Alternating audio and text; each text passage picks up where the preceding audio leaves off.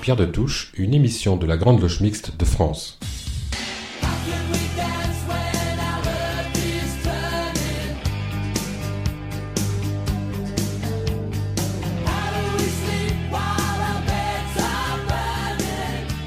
Bonjour à tous, très heureuse de vous retrouver pour cette nouvelle édition de Pierre de Touche, l'émission hebdomadaire de la Grande Loge Mixte de France. Notre débat ce dimanche sera consacré au symbolisme et plus particulièrement au symbolisme comme porte d'entrée vers le monde réel. Nous en débattrons dans une demi-heure avec nos invités. D'ici là, l'équipe de Pierre de Touche vous a concocté une émission tournée à la fois vers le symbole mais aussi vers la société. En première partie d'émission, nous parlerons de francs-maçons célèbres ou moins célèbres et de labyrinthe. Dans la seconde partie de l'émission, nous reviendrons sur les statuts déboulonnés, la grandeur des États le rire maçonnique et le populisme. Vous écoutez Pierre de Touche, nous sommes ensemble pour deux heures. Le franc-maçon célèbre dont Marie-Josée Freling et Gaspard Hubert Lancicoco ont choisi de nous dresser le portrait aujourd'hui est Angelo Soliman, né au nord-est du Nigeria en 1721, esclave. Il devint ensuite valet du prince héritier de Liechtenstein et franc-maçon. Angelo Soliman, le barbare glorifié, puis déshumanisé. Madi Maké, connu sous le nom d'Angelo Soliman, naît au sein du peuple Kanouri, nord-est de l'actuel Nigeria, dans la première moitié du XVIIIe siècle. Il n'a pas dix ans quand il est capturé et embarqué dans un navire négrier qui le débarque à Marseille. Vendu à une aristocrate sicilienne de Messine, cette dernière le convertit au christianisme on le baptise alors sous le nom d'Angelo Soliman. En 1734, Soliman est offert au prince Johann Georg Christian von Lobkowitz, gouverneur de l'île de Sicile dont il devient le valet et le confident. Il accompagne son maître dans des campagnes militaires en Hongrie et lui sauve la vie lors d'une bataille. En 1753, Marie-Thérèse d'Autriche remercie le prince Lobkowitz pour ses services et Angelo Soliman se retrouve à Vienne chez le prince souverain Joseph Wenzel de Liechtenstein qui fait de l'Africain son valet. On sait que chez ce prince, Angelo bénéficie, alors d'une instruction et d'une éducation approfondie. Il apprend vite. En outre, il jouit d'une relative liberté de mouvement. En 1768, Angelo Soliman épouse, contre l'avis de son maître, Magdalena von Kellermann, demoiselle d'excellente famille et sœur du futur général François-Christophe Kellermann. Très mécontent, le prince Joseph Wenzel de Liechtenstein le licencie sans tarder. Pourtant, conscient de la valeur et des talents de Soliman, il le rappelle à ses côtés quelques années plus tard. Cultivé et s'exprimant en six langues, habile maître d'épée et excellent navigateur, devenu l'intime de l'empereur Joseph II, Soliman est l'invité et la coqueluche de tous les cercles intellectuels de Vienne. En 1783, Angelo Soliman intègre la franc-maçonnerie viennoise, est initié par la respectable loge Zur wahren Eintracht à la vraie Concorde. Dans l'univers maçonnique, il côtoie les plus grands écrivains et lettrés de l'époque. Il fréquente surtout Joseph Haydn et Mozart, dont il sera le modèle pour camper le personnage de Bassa Selim dans l'opéra L'enlèvement au sérail. Élu vénérable maître de la loge Zur Wahrheit, à la vérité, il va contribuer à l'amélioration du rituel par l'introduction d'éléments savants. Ses apports influenceront très vite la pratique de la franc-maçonnerie en Europe. Ainsi, sera-t-il qualifié de père de la pensée maçonnique pure le romancier Robert Musil, 1880-1942, dans son roman sur la fin de la monarchie autrichienne intitulé Der Mann ohne Eigenschaften, l'homme sans qualité, 1930-1932, le représente fictivement. L'abbé Grégoire, 1750-1831, rappelait, dans un chapitre de son ouvrage De la littérature des nègres, 1808, que quoiqu'Angelo Soliman, je cite, n'ait rien publié, il méritait une des premières places entre les nègres qui s'étaient distingués par un haut degré de culture, par des connaissances étendues, et plus encore par la moralité de l'excellence et l'excellence de son caractère. Pour l'abbé Grégoire encore, Soliman aurait présenté toute la délicatesse de la vertu, unissant un jugement sain, relevé par des connaissances étendues et solides. Il pratiquait six langues l'italien, le français, l'allemand, le latin, le bohémien, l'anglais, et parlait surtout avec pureté les trois premières. Fin de citation. Angelo Soliman meurt d'un arrêt cardiaque le 21 novembre 1796 à Vienne. C'est alors qu'une amnésie aussi soudaine qu'inhumaine frappe non seulement le tout Vienne, mais surtout ses frères maçons et malgré les déchirantes protestations et prières de sa fille, sa dépouille fut livrée à la barbarie de taxidermistes viennois qui, après l'avoir désossée, l'empaillèrent, la couvrirent de plumes et de coquillages. Son corps sera longtemps exhibé tel un trophée, avec les cadavres de deux autres Africains et animaux exotiques, parmi les bibelots d'une exposition sur l'Afrique dans un bâtiment qui sera détruit pendant la Révolution de 1848. Au cours de toute son existence, qualifié de modèle d'assimilation et de perfectibilité, Angelo Soliman est littéralement transformé, une fois mort, en un spécimen de la race africaine. Ainsi, pouvait-on distinguer quatre aspects de Soliman. Le mort royal, qui le classait alors, dans le contexte des Maures asservis, leur infériorité matérialisée par la couleur de la peau, le Maure noble, grâce à son mariage avec une aristocrate, le Maure physionomique et enfin le Maure momifié. Ils figuraient comme symbole du statut, témoignant du pouvoir et de la richesse de leurs propriétaires. Privé dès sa tendre enfance de sa famille et de sa culture d'origine, longtemps humilié, Angelo Soliman est relégué, après avoir rendu l'âme, au rang d'un simple bien, objet, trophée exotique valorisant la position de son propriétaire. À titre posthume, donc, sa qualité d'être humain lui est enlevée. L'anthropologue Franz Joseph Gall, 1758-1828, a eu le mérite de faire des recherches après avoir découvert un buste d'Angelo avec sept autre buste d'Africains dans le Rollot Museum de Baden près de Vienne, où ce plâtre est toujours exposé. Ainsi a-t-il indirectement suscité la première biographie de l'Africain viennois.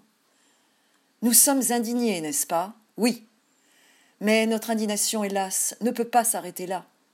Car en 2020, encore trop d'injustice, d'exclusion, de discrimination, d'oppression, malgré les valeurs républicaines censées garantir l'universalisme, pardon, sont commises, voire répétées, au regard de la couleur de peau, des origines géographiques et socioculturelles, sans que l'on réagisse vraiment, sans que l'on dénonce l'inadmissible. Que faisons-nous donc de nos proclamations humanistes? Dans le cadre de la chronique Je suis franc-maçon alors, Claire Donzel a rencontré Alain, frère du Grand Orient de France, au loge à Paris. On écoute leur échange. Aujourd'hui, je suis franc-maçon et alors avec Alain du Grand Orient de France. Bonjour Alain. Bonjour Elise. Alain, vous êtes membre du Grand Orient de France. Comme on le sait, cette obédience maçonnique est traversée par la question de la mixité. Quel est votre regard sur cette question?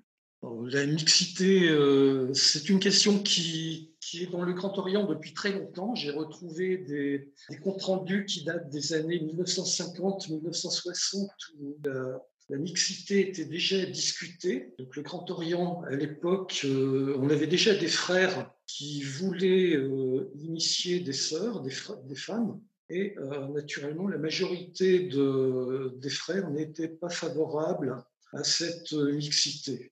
C'est très récemment que cette mixité est arrivée au Grand Orient euh, par des voies qui sont pas du tout celles du vote, mais des voies légales. Et naturellement, il y a toujours une majorité de loges qui n'initient pas de sœurs, voire certaines loges qui ne reçoivent pas de, de. En ce qui concerne ma loge personnelle, on a commencé à recevoir des sœurs à partir du moment où beaucoup de, compagnes ou d'épouses de, maçons de ma loge euh, recevaient, enfin, étaient elles-mêmes euh, maçonnes dans des loges, dans des obédiences qui, étaient soit euh, uniquement féminines, comme la Grande Loge féminine de France, soit mixtes, comme la GLMF ou la GLMU ou le droit humain.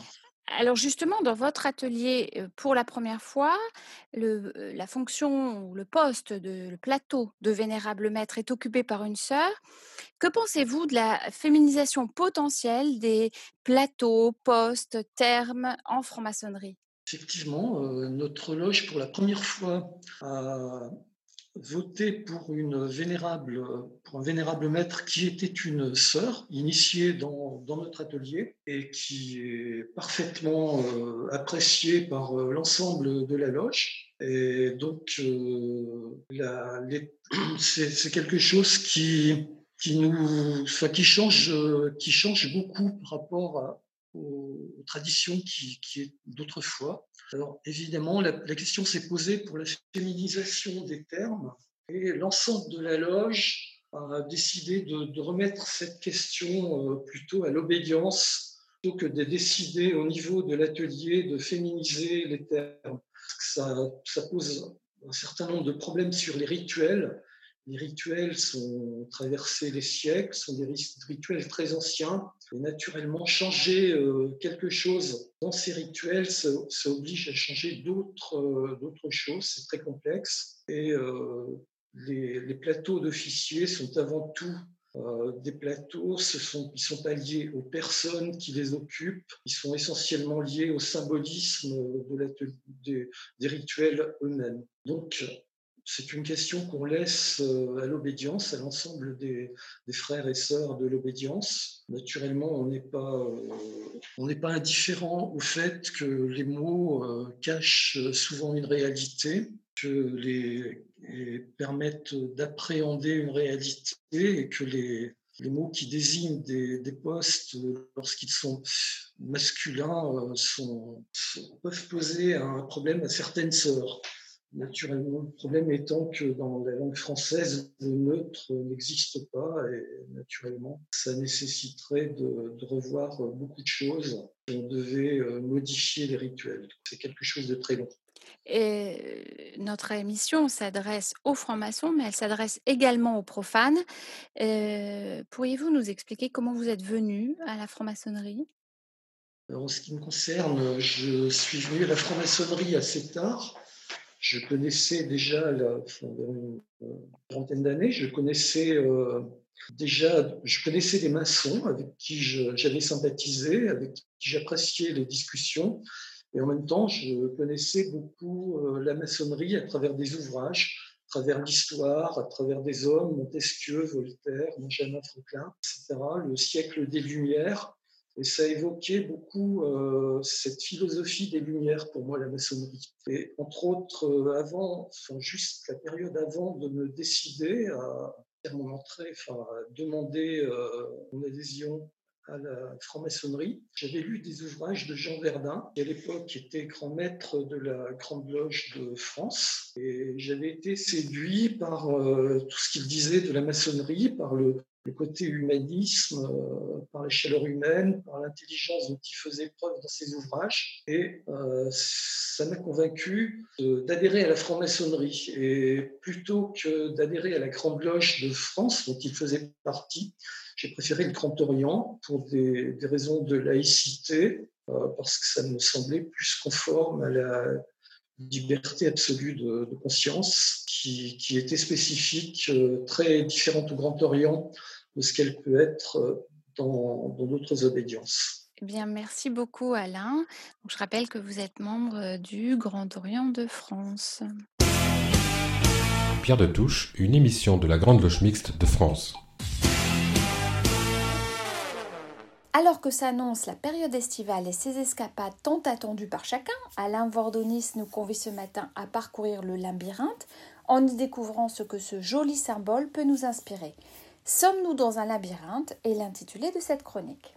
Dans le monde tourmenté où nous évoluons, nous avons le sentiment de risquer à tout moment l'égarement, si nous n'y prêtons attention, non par manque de prudence ou de sagacité, mais du fait des interactions de toute nature qui conditionnent nos parcours de vie. Nous le savons, les facteurs économiques répondent aujourd'hui à des règles de plus en plus compliquées, dont les subtilités nous échappent pour une bonne part. Nous les subissons bien plus que nous les maîtrisons. Nos sociétés dites modernes tendent également à compartimenter toujours plus les individus, dont les moins chanceux, comme l'on dit au Québec, éprouvent les plus grandes difficultés à trouver leur place, jusqu'à s'en désespérer. En outre, les périls sanitaires et climatiques, qui sont désormais une réalité bien concrète, nous préoccupe fort justement en nous rendant perplexes quant à la conduite à tenir et à la manière dont ces questions doivent être gérées par nos gouvernants à tout niveau. Nous avons ainsi l'impression d'être entrés dans un vaste labyrinthe, jalonné d'inconnus de toutes sortes, dont nous nous efforçons de sortir avec peine, sans une réelle visibilité à long terme, avec la crainte d'être régulièrement confrontés à de nouveaux défis dans une spirale sans fin. Il ne peut être question de vous livrer ce jour une réflexion à tonalité pessimiste ou résignée, tandis que l'on nous incite à nous relever les manches et à y croire envers et contre tout. Pour autant, il nous faut prendre conscience qu'à l'instar de notre cheminement maçonnique, parsemé de nombreuses épreuves, nous avons à franchir des espaces successifs à l'intérieur de nous-mêmes, là où le mythe du labyrinthe ne doit pas manquer de nous inspirer en nous insufflant courage. C'est à la recherche du sens de ce symbole connu, mais finalement assez peu abordé, auquel je vous convie aujourd'hui. Les voyages initiatiques visent, nous ne l'ignorons pas, à dominer les peurs propres à tout être et surtout à les dépasser afin d'atteindre un état mêlant sagesse et plénitude. Dans ce contexte, le labyrinthe figure cette épreuve permanente que nous avons à surmonter avec force, mais aussi avec humilité. Le labyrinthe représente un mythe fort ancien, connu depuis la plus haute antiquité égyptienne. Il désignait alors un vaste palais décrit par Hérodote, avec ses trois mille chambres funéraires gardées par le dieu chacal Anubis. Toutefois, c'est bien évidemment au mythe de Thésée et d'Ariane, dans le célèbre palais du roi Minos en Crète, auquel nous songeons. La présence du fameux Minotaure, humain à tête de taureau, doté d'une force incroyable et redoutable tueur pour qui le croiser, reste la figure centrale de ce mythe. C'est bien en se rendant victorieux de cet être hybride que les protagonistes de l'histoire vont trouver le salut, mais surtout la part de vérité qui est en eux. Et c'est également à cette partie intime de notre être auquel les labyrinthes plus modernes feront appel. Du symbole médiéval puis chrétien, qui signifiait le chemin, où s'avendurent les fidèles imprudents, ignorant tout de Dieu, à l'approche plus classique marquant le cheminement symbolique de celles et de ceux qui entendent sauver leur âme, le labyrinthe demeure attaché à la notion de dépassement, de victoire sur soi, y compris dans des perceptions plus ludiques, telles que le jeu de loi ou celui du palais des glaces des forts attractions de notre enfance, lieu autant redouté que convoité. Peut-on dès lors considérer que notre labyrinthe, multiforme et multi-usage en quelque sorte, demeure intemporel et universel? L'on peut penser que c'est là la raison qui a guidé les francs-maçons, qui en ont fait l'un de leurs symboles, certes discret mais bien présent. N'évoque-t-on pas dans notre progression le labyrinthe de l'erreur Certains le jugeront trop horizontal et donc pas réellement maçonnique. Voyons cependant quels enseignements nous pouvons en tirer pour notre propre parcours. À l'évidence, il symbolise nos passions, tout comme notre part d'animalité, le Minotaure représentant ce que nous devons vaincre afin d'avancer sur notre chemin. Le labyrinthe est aussi le lieu privilégié de notre travail sur nous-mêmes.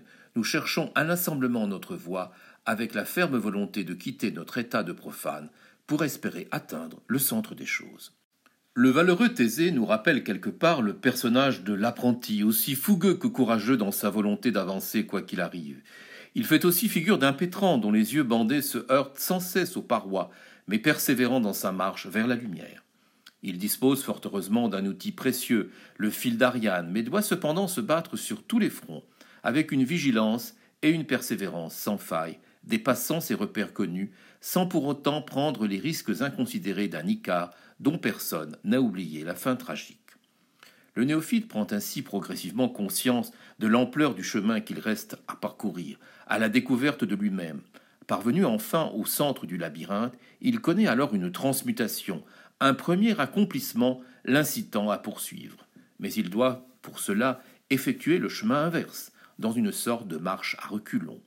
Gardant en mémoire les enseignements du parcours allé, il ne peut donc que progresser. S'interrogeant sur sa propre destinée, il est maintenant parfaitement conscient de la complexité du monde qui l'entoure, mais heureux et fier de s'être ainsi lancé un défi à lui-même. Il sait qu'un chemin différent est possible, qui fera de lui pour toujours un homme libre et de bonne mœurs. Je ne sais si vous êtes maintenant prêt ou prête, et sans aucune intention cachée, à faire un petit tour de labyrinthe en ma compagnie, tels ceux qui agrémentent les parcs de nos nombreux châteaux. Cela vaut assurément la peine, ne serait-ce que pour nous rappeler le sens profond de notre parcours, là où nous pensons avoir abouti, mais qui n'est en réalité que le point de départ d'un éternel voyage. C'est par ici la visite. Depuis le temps que tu dors,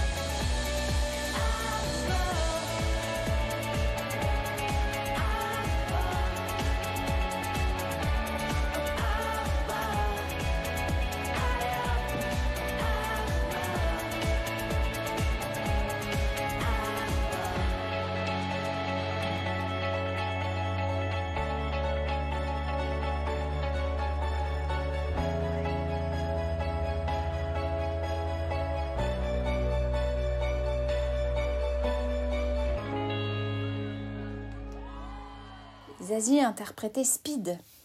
Place maintenant au débat qui est consacré aujourd'hui au symbolisme, comme je vous l'annonçais au début de cette émission. Sans que nous y prêtions toujours une grande attention, la production et la circulation de formes symboliques jouent un rôle essentiel dans le fonctionnement de nos sociétés et dans notre développement personnel. Il semble que les symboles et leur utilisation ne permettent pas seulement de nommer les choses, mais qu'ils transforment l'ensemble de la vie humaine, notamment en construisant un monde qui extrait l'être humain de sa condition de nature. Pourtant, l'étude du symbolisme est parfois associée à un accès difficile, voire restreint à certains individus, que l'on nommera parfois des initiés, à des significations plurielles, voire ambivalentes, voire à un manque de précision. La symbolique maçonnique, plus particulièrement, donne parfois le sentiment d'une forme de langage abscon et suranné, voire euh, réservé à un petit groupe. Si la fonction symbolique est le propre de l'être humain, l'étude des symboles effraie d'ailleurs, jusqu'à certains francs-maçons, qui décèlent une forme d'enfermement ou paradoxalement d'exil. Mise à distance, remise en ordre, mise en relation avec de nouveaux champs de la connaissance permettant l'élaboration de nouveaux concepts en vue de se transformer, le symbolisme reste malgré tout profondément associé à une forme de mystère. Pour dissiper ce mystère et lever le voile, j'ai invité plusieurs experts en symbolisme. François Cavaignac, docteur en histoire contemporaine, auteur de plusieurs ouvrages sur la euh, symbolique maçonnique et membre du Grand Orient. Bonjour François. Bonjour. Roger Daché, auteur de nombreux, euh, nombreux ouvrages sur l'histoire de la franc-maçonnerie, membre des loges nationales françaises unies et président de l'Institut maçonnique de France. Bonjour Roger. Bonjour. Et Denis Bourg, grand orateur de la Grande Loge mixte de France et président de la commission histoire de la GLMF. Bonjour Denis. Bonjour. Nous avons donc choisi d'intituler ce débat Le symbolisme, une porte ouverte sur le monde réel. Euh, première question à François Cavaignac. Nietzsche a dit du symbolisme qu'il était le lit de la paresse de la pensée. Certes, il n'en est pas resté là, cependant, pourrait-on dire que le mythe ne fait pas appel directement à la pensée structurée, à l'intelligence, mais à autre chose Et que serait cette autre chose? Merci. Merci de me poser cette question euh, parce que je suppose que tu as fait, tu fais allusion à un livre que j'ai écrit intitulé Les mythes maçonniques revisités. Et justement, j'avais mis en exergue dans ce livre, tout à fait en introduction, un passage qui me paraît répondre globalement, ou en tout cas enchaîner sur la réponse euh, qui est attendue. Je, je cite ce passage, si vous me le permettez. Ce fut en effet l'étonnement qui poussa, comme aujourd'hui, les premiers penseurs aux spéculations philosophiques. Au début, ce furent les difficultés les plus apparentes qui les frappèrent, puis, s'avançant ainsi peu à peu, ils cherchèrent à résoudre des problèmes plus importants, tels que les phénomènes de la Lune, ceux du Soleil, enfin la jeunesse de l'univers. À apercevoir une difficulté et s'étonner, c'est reconnaître sa propre ignorance, et c'est pourquoi aimer les mythes est en quelque manière se montrer philosophe car le mythe est composé de merveilleux. C'est un passage de la métaphysique d'Aristote, et donc effectivement, me semble-t-il, ce que fait paraître autre chose le mythe, ben c'est ce merveilleux, ce merveilleux, c'est l'imaginaire. Et d'ailleurs, si on se retrouve euh, sur, si on revient sur l'étymologie, euh, mythos en grec, c'est le mensonge, c'est la fiction, mensonge ou fiction. Alors que logos, c'est la raison, euh, l'idée de vérité qui, est, qui, est, très précise. Voilà, je peux continuer ou alors, on va, essayer de, euh, on va essayer de faire des réponses courtes pour qu'on puisse voilà. échanger. Vous pouvez euh, échanger les uns avec les autres. Absolument, absolument. Euh, Roger Daché, le professeur de philosophie Claude Stéphane Perrin, a dit qu'au sujet de la mythologie grecque, car leurs apparences n'aspirent pas directement à la vérité, elles la voient d'abord. Néanmoins, ces images peuvent devenir des signes de la vérité, notamment lorsqu'elles sont symboliques. En est-il de même des symboles? Vo euh, Voilent-ils la vérité pour mieux la révéler, selon vous? Alors, c'est intéressant qu'on dise ici qu'on peut enseigner en voilant, parce que je voudrais simplement réfléchir avec nous tous sur une définition de la maçonnerie qui est très commune dans le monde anglo-saxon et qui reprend en partie cette idée. La formule que la plupart des maçons anglo-saxons répètent euh, dès qu'on leur demande de caractériser en quelques mots la franc-maçonnerie, c'est la suivante. La franc-maçonnerie est un système particulier de morale, voilé par des allégories et illustré par des symboles. Alors, c'est intéressant parce que on pourrait évidemment faire une analyse très, très longue de cette formule, mais pour ne s'en tenir qu'à quelques mots. Il y a trois notions qui apparaissent dans ce qui est présenté ici comme l'essence de la franc-maçonnerie. Premièrement, elle a un enseignement moral. Mais le mot moral, car la formule date du XVIIIe siècle, ici est à prendre dans un sens extrêmement large, c'est-à-dire que ça implique une certaine vision du monde, ça se rapproche plus de l'éthique que de l'obéissance à, un code moral, et ça entraîne également une vision du monde et euh, une dimension spirituelle. Ça, c'est le premier point. Le deuxième point, c'est que pour parvenir à ça, la franc-maçonnerie voile par des allégories, ce qui est quand même un peu paradoxal comme formulation. Les allégories qui sont euh, visées ici, c'est essentiellement les rituels et les légendes qui illustrent ces rituels. Et donc, on est en train de nous dire, pour tenter de faire passer cet enseignement, on vous fait vivre des rituels qui mettent en œuvre des légendes, mais tout ça n'est qu'une manière de voiler une vérité plus profonde qui va être illustrée. Alors là, on est dans un registre beaucoup plus clair, qui va, qui va être illustré par des symboles. Donc il y a d'une part les allégories de la maçonnerie qui font jouer des choses, mais qui n'enseignent pas directement, qui suggèrent, qui laissent entendre. Et puis il y a des symboles qui disent peut-être, d'une manière, en tout cas au bout du compte, d'une manière plus explicite. Et au fond, la franc-maçonnerie, la, la manière d'enseigner qui est celle de la franc-maçonnerie, c'est une sorte de dialectique entre le voilement et le dévoilement, entre le fait de cacher certaines choses pour peut-être, dans un deuxième temps, les faire apparaître plus dans la lumière. Et Denis Bourg, quelle différence voyez-vous entre euh, mythe et symbole? Les mythes euh, sont des histoires fabuleuses qui fournissent les archétypes qui sont la base de notre vision du monde. De déchiffrer le mythe a pour premier corollaire un récit des origines. L'analogie ou la correspondance analogique ne sont pas nécessaires à la compréhension d'un mythe.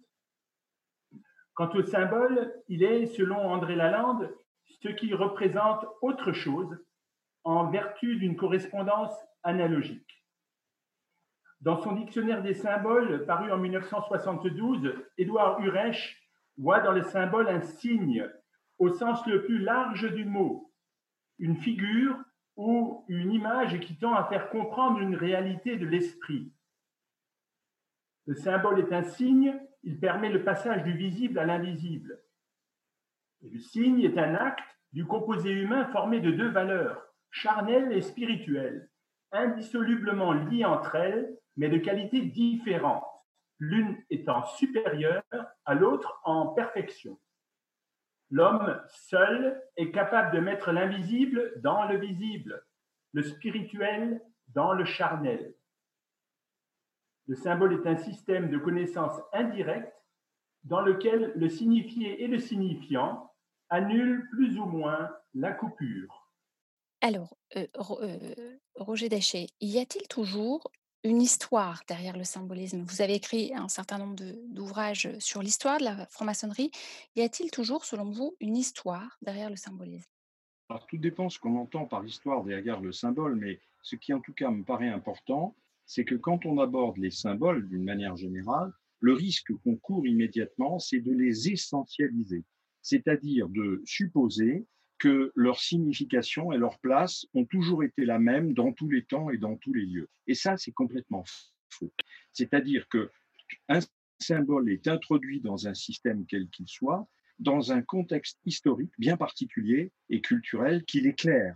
Il y a un enracinement littéraire, artistique, euh, religieux d'un symbole. Et si on ne tient pas compte de ce contexte culturel, au sens le plus large du, mot culture, bien entendu, on risque de commettre des contresens terribles parce qu'il y a une intentionnalité initiale, comme on dit, c'est-à-dire que un symbole est introduit à un moment donné dans un contexte donné pour remplir une fonction donnée. Alors rien ne nous interdit au fil du temps, et parce que la culture évolue, de lui donner un autre éclairage. Mais on ne peut pas faire l'économie des raisons pour lesquelles il a d'abord été introduit et du contexte culturel qu'il éclaire à l'origine. Donc oui, il y a une histoire du symbole et la prise de connaissance de cette histoire, à mon avis, est même indispensable pour ne pas commettre de, trop lourds contresens ou euh, carrément d'aller dans la divagation ou en tout cas le contresens. Alors, François Cavignac, le psychanalyste Michel Baron, que nous connaissons bien à la Grande Loge Mixte de France et à Pierre de Touche, puisqu'il est euh, euh, un des chroniqueurs de l'émission, aborde régulièrement la question de l'ordre symbolique en soulignant que les choses n'existent que parce qu'elles sont nommées. D'une certaine manière, c'est parce que les humains nomment les choses qu'elles leur parlent et qu'ils arrivent à se les approprier. Heidegger, dans Die Sprache, euh, disait c'est bien la parole qui rend l'homme capable d'être le vivant qu'il est en tant qu'homme. Pas de symbolisme euh, sans langage, selon vous? Alors c'est une vraie question, une question intéressante, parce qu'effectivement, au départ, le symbole, c'est un signe matériel de reconnaissance, puisque c'est une tablette qu'on brise et qui fait que les deux porteurs, en les ajustant, se reconnaissent. Et donc, théoriquement, on n'aurait pas besoin d'avoir euh, euh, le langage. Sauf que ben, l'objet est devenu un signe, le signe a pris une signification, tout ceci dans le contexte historique que Roger a bien décrit. Et aussi, il faut prendre en compte que l'homo sapiens que nous sommes bah, se caractérise, entre autres, par la parole. C'est la parole qui lui a permis de devenir euh, ce qu'il est. Et on ne peut pas, me semble-t-il, à part les antispécistes aujourd'hui, contester le fait que la parole est un élément euh, essentiel, clé, fondamental de- de l'appartenance humaine. Et ce problème du signe et de la parole, en, préparant l'émission tout à l'heure, je, regardais dans mes notes et j'ai trouvé une illustration qui me paraît euh, vraiment intéressante, mais qui n'est pas maçonnique. Je l'ai je l'ai extraite de l'Odyssée. Vous connaissez tous le passage de l'Odyssée où Ulysse, euh, complètement nu, échoue après un naufrage sur une plage. Et là, il y a Nausicaa, la fille du roi, qui est avec euh, deux ou trois servantes et qui est en train de se prélasser ou peut-être même de prendre un bain, j'ai oublié le détail. Et la question que se pose Ulysse, comment je peux aborder cette femme? Est-ce que je lui parle ou est-ce que je fais un geste, j'exprime par un signe Et le signe, c'était se prosterner à ses pieds, à ses genoux? Et en fait, bah, il choisit le discours. Donc Ulysse choisit de lui parler.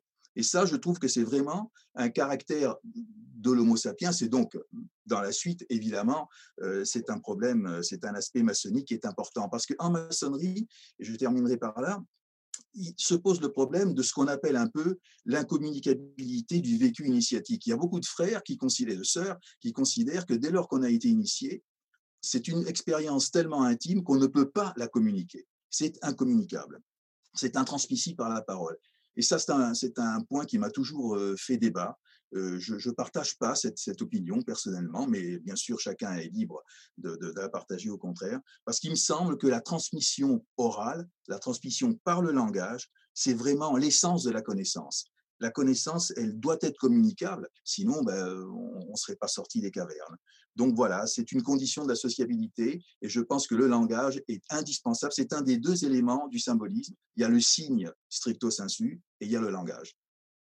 Denis Bourg, dans son article intitulé Lacan et l'ordre symbolique, paru dans la revue Psychisme, Patrick Juigné indique Jacques Lacan, inspiré par cette approche, c'est-à-dire celle d'Heidegger, déclare alors La psychanalyse n'a qu'un médium, la parole du patient.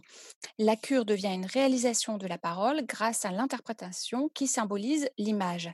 Dans l'échange analytique, il s'agit encore et toujours de symboles et de symboles, même très spécifiquement organisés dans le langage. Fermez les guillemets. En effet, dans le fantasme, le rêve, l'élément imaginaire n'a qu'une valeur symbolique. Fin de citation. La franc-maçonnerie, selon vous, est avant tout une tradition orale, un monde du logos. Selon vous, n'est-il donc pas naturel qu'elle se constitue aussi en tant que monde du symbole? Certes, chez les Grecs de l'Antiquité, logos renvoie au discours, qu'il soit parlé ou qu'il soit écrit.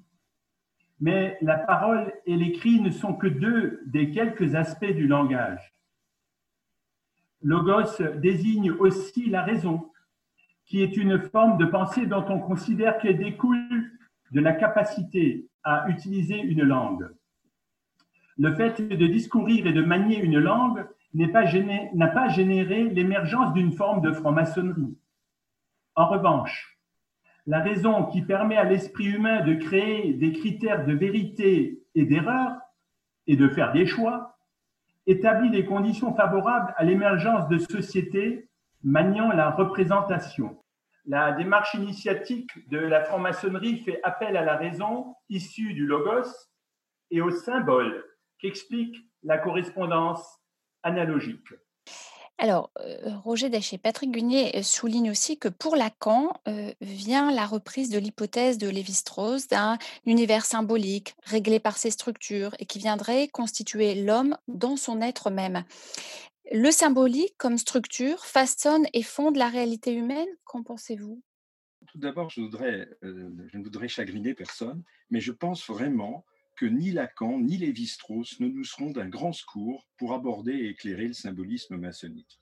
D'abord parce que quand Lacan parle de symbole, il donne à ce mot un sens très particulier qui est qui est très lié à sa théorie psychanalytique, dans ce qu'il a appelé le nœud borroméen du réel, du symbolique et de l'imaginaire. Mais dans ce cadre-là, on est très très loin de la signification classique du mot symbole. Quant à Lévi-Strauss, il faut quand même dire qu'aujourd'hui, le structuralisme est une pensée désuète qui n'alimente plus aucun débat, parce qu'à force d'avoir euh, la structure, on a fini par évacuer le contenu.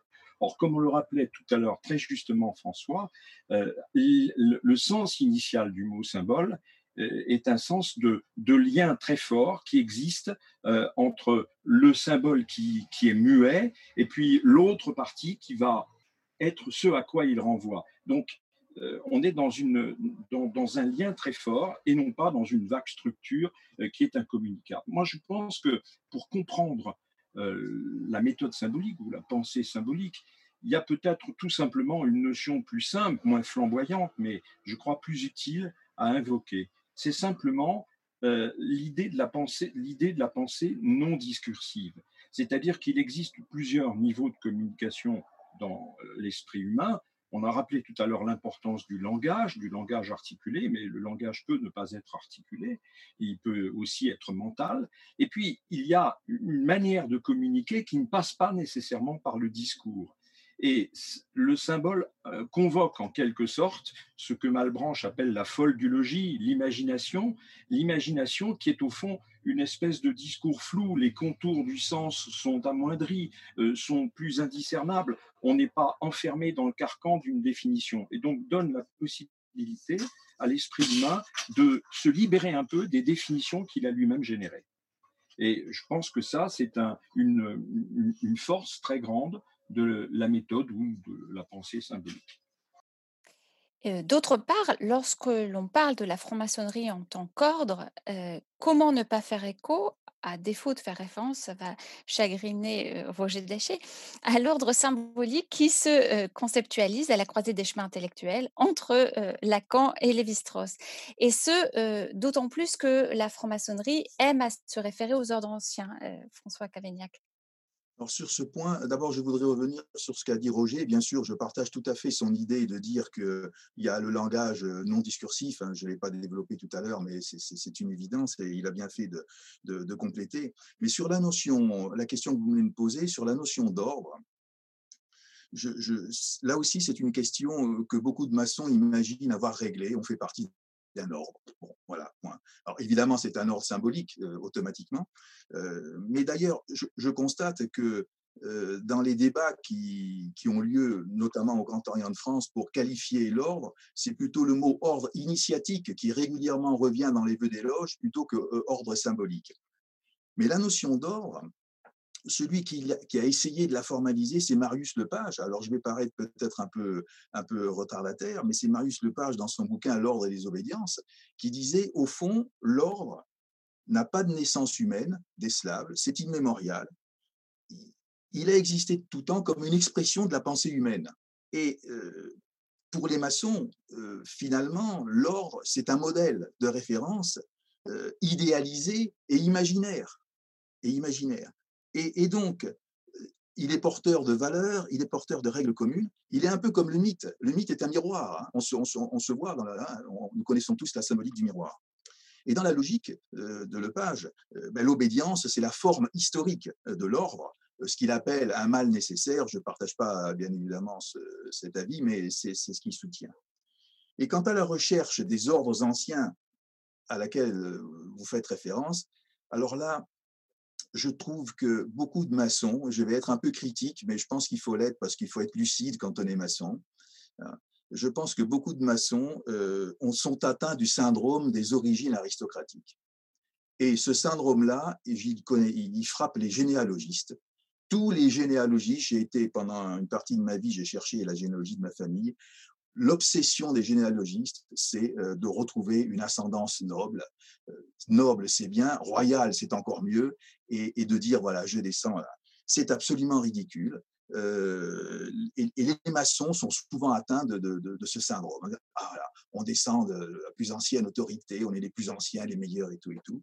C'est une forme d'élitisme qui, pour moi, ne me paraît pas correspondre à la nature vraie de la franc-maçonnerie. Voilà. Je ne sais pas si j'ai répondu à votre question sur la notion d'ordre, mais c'est un peu l'orientation que je fais. Roger Daché voulait réagir, il me semble. Non, non, je suis tout à fait d'accord avec ça et je, je pense que euh, il y a une, une construction imaginaire des- de- du passé des francs-maçons euh, qui, qui a parfois une, une influence délétère, mais il faut aussi en regarder le côté positif. Ça leur permet aussi de construire une identité et je pense que dans le cours de notre discussion, on aura l'occasion de revenir sur ce point-là, qui est un point important, je crois. Alors, avant de continuer ce débat, je vous propose une pause musicale avec Claude Nougaro, chiffre 2, nombre d'or.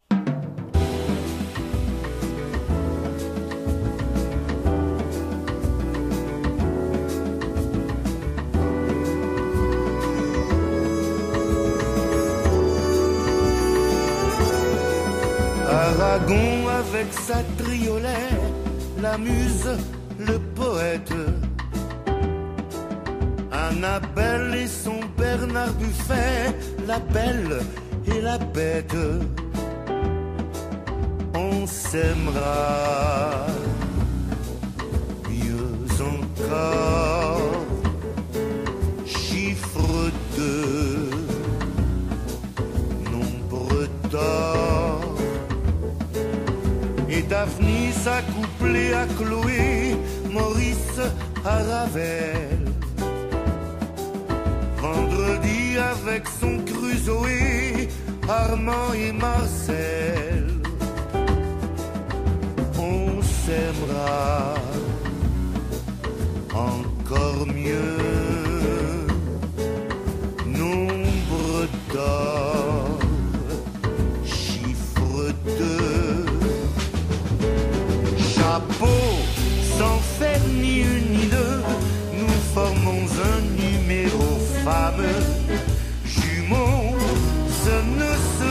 Mieux que notre association sous les cieux, l'une et l'un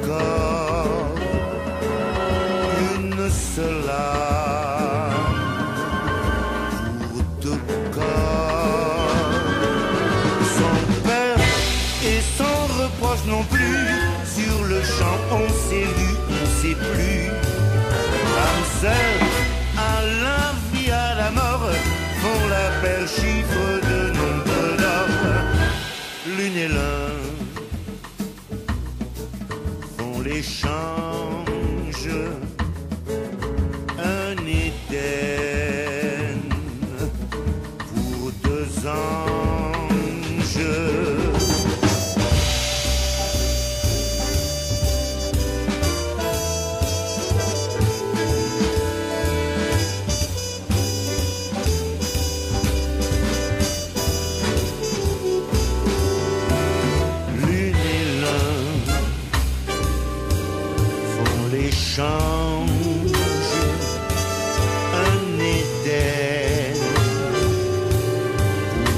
deux anges, l'absolu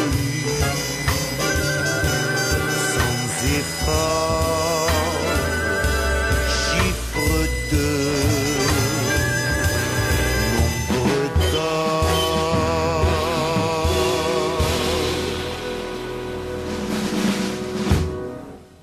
Le symbolisme, une porte ouverte sur le monde réel, c'est ce dont nous débattons ce matin avec François Cavaignac, docteur en histoire contemporaine, auteur de plusieurs ou- ouvrages sur la symbolique maçonnique et membre du Grand Orient, Roger Daché, auteur de nombreux ouvrages sur l'histoire de la franc-maçonnerie, membre des loges nationales françaises unies et président de l'Institut maçonnique de France, et Denis Bourg, grand orateur de la Grande Loge mixte de France.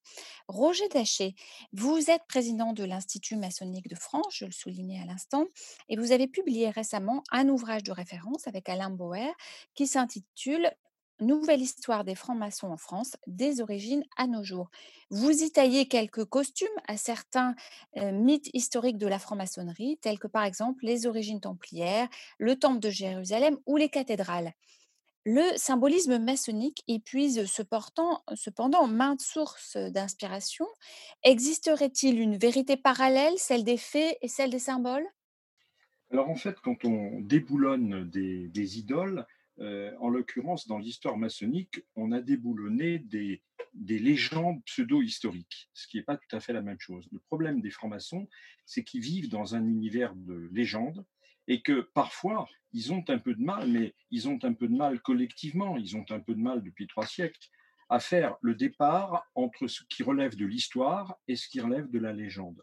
On peut prendre simplement deux exemples très rapides. Premièrement, la légende templière.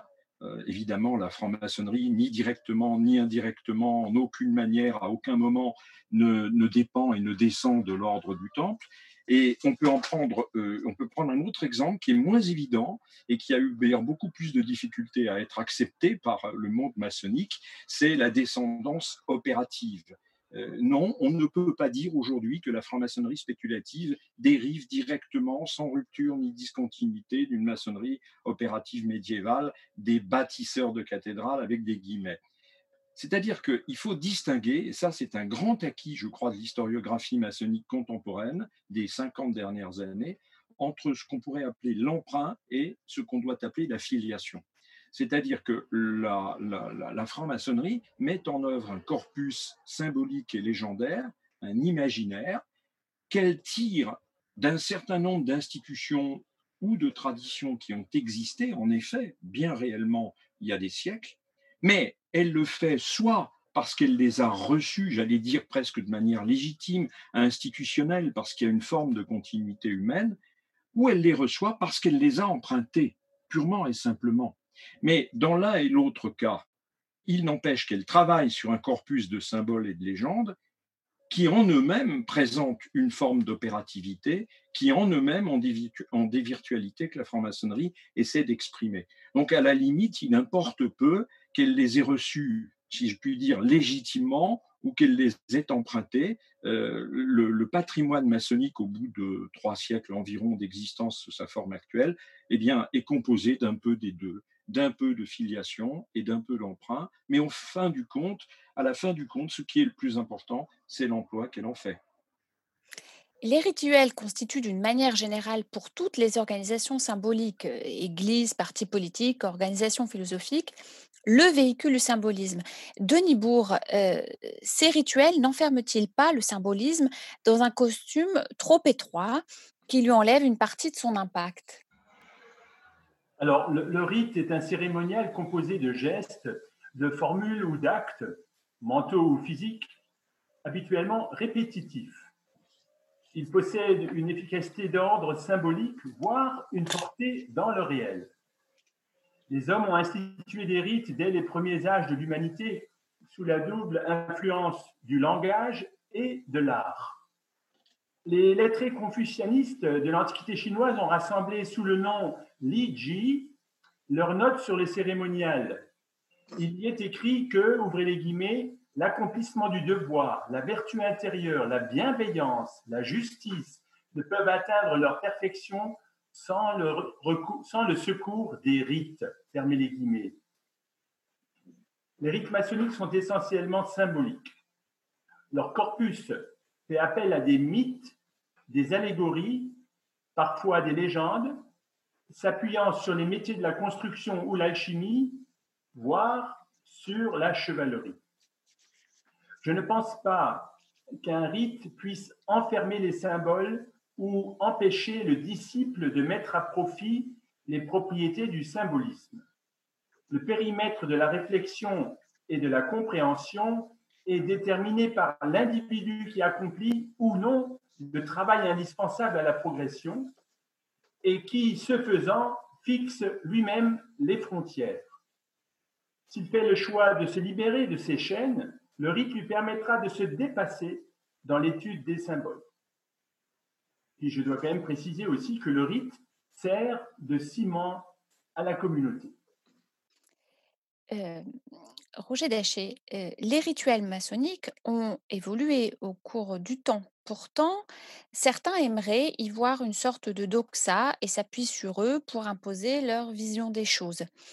Un rituel peut-il s'adapter à son temps sans y être contraint par un élément extérieur, par exemple la crise du Covid-19 Alors ça, c'est un sujet très intéressant parce que très souvent, les francs-maçons, de manière spontanée, pensent que les rituels qu'ils utilisent ont toujours été dans l'état où ils les connaissent, qui sont en quelque sorte tombés du ciel ou d'ailleurs, euh, mais, mais qu'ils ils sont immuables. Et ça, l'historien des rituels euh, découvre que c'est faux de bout en bout. Euh, Quand on prend des rituels d'un certain nombre de grades, à commencer par les premiers, mais on peut faire le même, le même travail avec beaucoup d'autres, parce que la tradition maçonnique en a généré beaucoup, on peut les suivre sur deux siècles, parfois trois siècles. Et on voit qu'en deux ou trois siècles, les rituels se sont monstrueusement et constamment transformés. Donc l'idée qu'un rituel est quelque chose de figé, d'immuable, est une idée complètement fausse. Et d'ailleurs, dans la plupart, pour ne prendre que le cas de la France contemporaine, dans la plupart des grandes obédiences françaises, il existe quelque chose qui s'appelle généralement commission des rituels ou quelque chose de ce genre, et dont le travail est souvent d'apporter des changements discutables ou non euh, aux rituels qui existent. Donc, première idée, la, fixité des rituels est une pure illusion. Et c'est tout simplement parce que l'institution maçonnique est vivante et que à chaque génération nouvelle, euh, de nouvelles questions culturelles, un nouvel environnement culturel euh, apparaît et les rituels doivent spontanément s'adapter parce que la culture est toujours présente. Je ne sais pas si les métaux sont à la porte du temple, mais en tout cas, la culture ambiante, à chaque époque, est bien présente euh, à l'intérieur du temple. Et juste un mot pour dire que, euh, s'agissant du Covid, euh, la franc-maçonnerie va avoir des problèmes dans les mois qui viennent parce que la distance physique, les masques, le- le refus de se toucher, etc., ça va être compliqué pour les cérémonies maçonniques. Il suffirait de se rappeler qu'au XVIIIe siècle, 80% de ce qui est aujourd'hui dans une cérémonie était en fait raconté. C'est-à-dire que la cérémonie en elle-même était d'une très grande simplicité, ne durait pas très longtemps, et elle était suivie, il y avait donc peu d'interaction, et elle était suivie d'une instruction orale dans laquelle on racontait les légendes, on racontait ce que le candidat aurait pu faire, et on lui enseignait le sens et on lui démontrait les signes, les mots, etc. etc. Et ça, c'est c'est la manière ancienne de faire la maçonnerie, et on s'aperçoit qu'au 19e, on a de plus en plus théâtralisé les grades en transvasant dans le rituel des choses qui étaient préalablement dans l'instruction. Peut-être qu'en période de Covid, on pourrait revenir à une version plus 18e des rituels. Voilà une, suggestion euh, qu'il va falloir euh, creuser. Plusieurs euh, traditions traversent notre ordre, plusieurs rituels, avec pour chacun d'entre eux une histoire inscrite dans leur temps, dans l'habitus de leur époque. Peut-on dire que le symbolisme est hors du temps et le rituel dans le sien est parfois dépassé par celui-ci, François Cavaignac Je voudrais, pour répondre, rebondir sur deux observations de Roger. Je partage tout à fait son analyse sur l'histoire des rituels. Quand j'ai commencé à titre personnel à m'intéresser en tant qu'historien aux rituels de la maçonnerie, je suis tombé des nues en découvrant les modifications successives dont ils étaient l'objet, et je tombais des nues des frères qui disaient Mais non, ce sont des textes inspirés, il ne faut pas y toucher, ils nous ont été toujours donnés comme ça. Alors ça, c'est évident, et c'est quelque chose qu'il faut faire passer, me semble-t-il, Roger, dans la culture maçonnique de tous nos frères et sœurs, parce qu'ils ne l'ont pas, manifestement. Et le deuxième rebondissement pour répondre précisément à la question, c'est que tout à l'heure, notre frère Roger disait, euh, il y a une intentionnalité dans l'apparition d'un symbole, et donc il est contextualisé historiquement.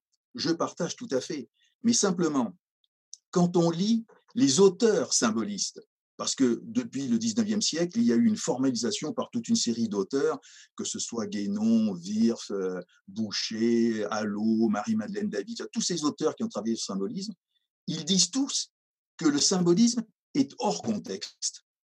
Ils disent tous la, la nature du symbolisme, c'est la coexistence des contraires, comme Denis l'a dit tout à l'heure.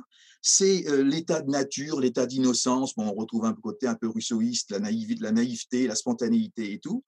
Et ce qui fait que pour qu'on soit euh, complètement expressif, on n'a plus besoin du contexte et le symbole n'est pas contextualisé, et donc ce qui lui permet d'être universel. Ce que je dis là, c'est ce que disent les symbolistes, les auteurs symbolistes. Et donc, c'est pour répondre à votre question, c'est que effectivement, on est dans un paradoxe. Euh, les théoriciens entre guillemets du symbolisme disent il est hors contexte, et les historiens disent non pas du tout. Il y a quand même un, un contexte euh, précis. Et, donc à partir de là, les rituels sont modifiés en permanence, hein, comme, ça a été dit. Et euh, sont-ils dépassés par le symbolisme? Je ne le pense pas parce que d'une part, les rituels se modifient en permanence, comme on l'a dit, et d'un autre côté, il faut bien dire qu'il y a toute une série de formules qui sont suffisamment larges et vagues pour se permettre d'adapter à la réalité présente. Alors, question un peu de provocation pour Roger Daché. Une, tradition héritée du XVIIe siècle peut-elle insuffler sens et action au XXIe siècle grâce au symbolisme? Eh bien, il me semble qu'on peut répondre à cela en poursuivant ce que vient de dire François.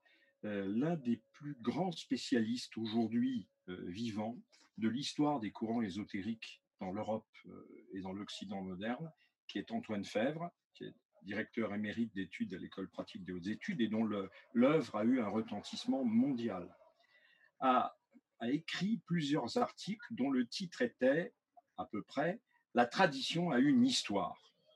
Et là encore, il faut réagir contre une vision strictement glénonienne de la tradition comme quelque chose d'immuable d'âge en âge et, et dérivant, comme disait Guénon, d'une origine non humaine, la tradition, ce qu'on appelle la tradition, en dehors même de la maçonnerie, dans la maçonnerie, mais ailleurs, les traditions culturelles en général sont des constructions d'âge en âge qui évoluent, qui, qui, qui changent, qui se, qui se structurent. Et euh, il y a un historien anglais qui, du XXe siècle, lui aussi, et qui, dans les années 80, qui s'appelle Eric Hobsbawm, qui est un des plus grands historiens anglo-saxons vivants, et qui a écrit un livre provocateur qui s'appelait L'invention de la tradition. Il y a une douzaine d'années, j'ai écrit un livre qui s'appelle L'invention de la franc-maçonnerie et qui était évidemment un clin d'œil au livre de Hobsbawm. Et alors on me disait, mais comment peux-tu prétendre que la franc-maçonnerie a été inventée? Et je disais, lisez Hobsbawm et vous verrez le sens du mot invention. Le mot invention en français comme en anglais a deux sens. D'abord, inventer, c'est créer quelque chose de toute pièce et qui n'existait pas avant. Mais un autre sens du mot invention, c'est le fait que l'on va retrouver quelque chose qui avait été perdu, quelque chose qui avait existé, qu'on avait oublié et qui avait été perdu. Par exemple, on parle de l'inventeur d'un trésor. Eh bien, c'est un peu la même chose pour la tradition. Euh, la tradition, c'est souvent retrouver sous, un aspect nouveau, avec une formulation nouvelle, un savoir ancien qui paraît nouveau au moment où on le reformule, mais qui en fait renvoie à un passé très ancien. Alors, la recherche de la vérité a obsédé l'humain depuis la nuit des temps. Le symbolisme constitue aussi un lien mystique entre toutes les générations qui se sont succédées, un fil d'Ariane qui transmet un genre d'inconscient collectif de la recherche philosophique, François Cavagnac. Alors là aussi, c'est un sujet que les maçons aiment bien endosser et la notion de fil d'Ariane ou de fil rouge, si on est plus, plus laïque ou, autre, est souvent utilisée. Et j'ai croisé, j'ai connu des frères qui étaient des symbolistes et même des ésotéristes qui expliquaient que le moindre geste que nous faisions, bah, ils avaient lu qu'il avait été fait euh, il y a 2000 ans, il y a 3000 ans et autres. Donc c'est vrai que quand on reprend ce que je disais tout à l'heure sur le signe et le langage, quand on voit un signe par exemple, euh, il m'est arrivé de visiter un château euh, du XIIe siècle et de voir un pentagramme gravé euh, sur une pierre dans un coin assez caché. hein. On se dit, il y a une intentionnalité de celui qui l'a fait, mais on ne la connaît pas peut-être. Mais quand même, le signe veut bien dire que cette utilisation du pentagramme, le fait d'avoir fait ça, ça implique qu'il avait, il était porteur de valeurs que nous pouvons retrouver nous aujourd'hui. Et nous pouvons interpréter ce signe différemment de lui, mais le signe reste le même. Donc ça, c'est peut-être ça qu'il faut considérer comme étant le fil d'Ariane. Alors la notion d'inconscient philosophique, je ne suis pas sûr personnellement que euh, la recherche philosophique, euh, que le symbolisme, pardon, constitue un centre d'intérêt de l'université et des, chercheurs en philosophie. Je ne suis pas sûr du tout que le symbolisme les intéresse. Et, donc, euh, est-ce qu'il y a un inconscient philosophique Pas au niveau académique? Peut-être que au niveau, euh, au, au- au niveau du contenu, on peut avoir un inconscient philosophique, mais encore faut-il le définir. Euh, parce que euh, on peut très bien euh, considérer que euh, il y a une, donnée, un contenu qui est passé, mais je ne suis pas sûr. Voilà, au motif que ce soit vraisemblable, on dit souvent que c'est vrai. Je suis en tant qu'historien, je peux pas accepter ça. Donc c'est vraisemblable, mais les frères peuvent vivre avec et les sœurs peuvent vivre avec, ça ne change rien. Mais ce n'est pas véritable, vérité, euh, prouvé. Voilà. Je ne sais pas si j'ai répondu à la question, mais euh, alors évidemment, le rebond, qu'on peut faire, c'est que derrière votre question se pose peut-être l'idée d'une philosophia perennis. Autrement dit, est-ce qu'il y a eu euh, à travers le temps une philosophie qui a toujours traversé le temps et qui fait que par différentes filiations, nous en serions porteurs aujourd'hui? Ça, c'est une question euh, qui mériterait un, travail à lui, à lui tout seul. Denis Bourg, les vérités ainsi transmises ou découvertes, voire redécouvertes, peuvent-elles alimenter la réflexion d'aujourd'hui et comment? Euh, En fait, euh, euh, vous demandez si ces vérités sont atemporelles ou intemporelles. Atemporelles, c'est-à-dire hors du temps, ou intemporelles, c'est-à-dire immuables. Je n'ose imaginer que le franc-maçon évolue hors du temps, hors de son temps. Mais les vérités, entre guillemets, qu'il acquiert semblent immuables. Nicolas Malbranche euh, a écrit Tâchons que rien ne nous empêche de consulter notre maître commun, la raison universelle, car c'est la vérité intérieure qui doit présider à nos entretiens. Ainsi, les vérités dépendent de la raison qui permet à l'esprit humain de créer des critères de vérité et d'erreur et de faire des choix. Au fil des siècles et des millénaires, le savoir a progressé et les outils ont été révolutionnés, mais les particularités de l'humain n'ont pas changé. À chaque génération, il repart à zéro pour ce qui est de la connaissance, car même s'il bénéficie de la transmission du savoir, il lui faut acquérir la compréhension qui devient un exercice immuable. Alors oui, les vérités transmises par nos anciens alimentent la démarche de compréhension et de construction de la connaissance d'aujourd'hui. Roger Daché, un des effets positifs de la crise que nous traversons réside dans la prise de conscience que nous appartenons à un monde interdépendant et que les grands enjeux mondiaux, tels que la santé ou, ou le changement climatique, ne peuvent trouver de solution qu'ensemble. N'est-ce pas une des plus belles leçons du symbolisme? Nous appartenons à un seul grand tout, intellectuellement et physiquement? C'est un des plus anciens problèmes de l'histoire de la philosophie.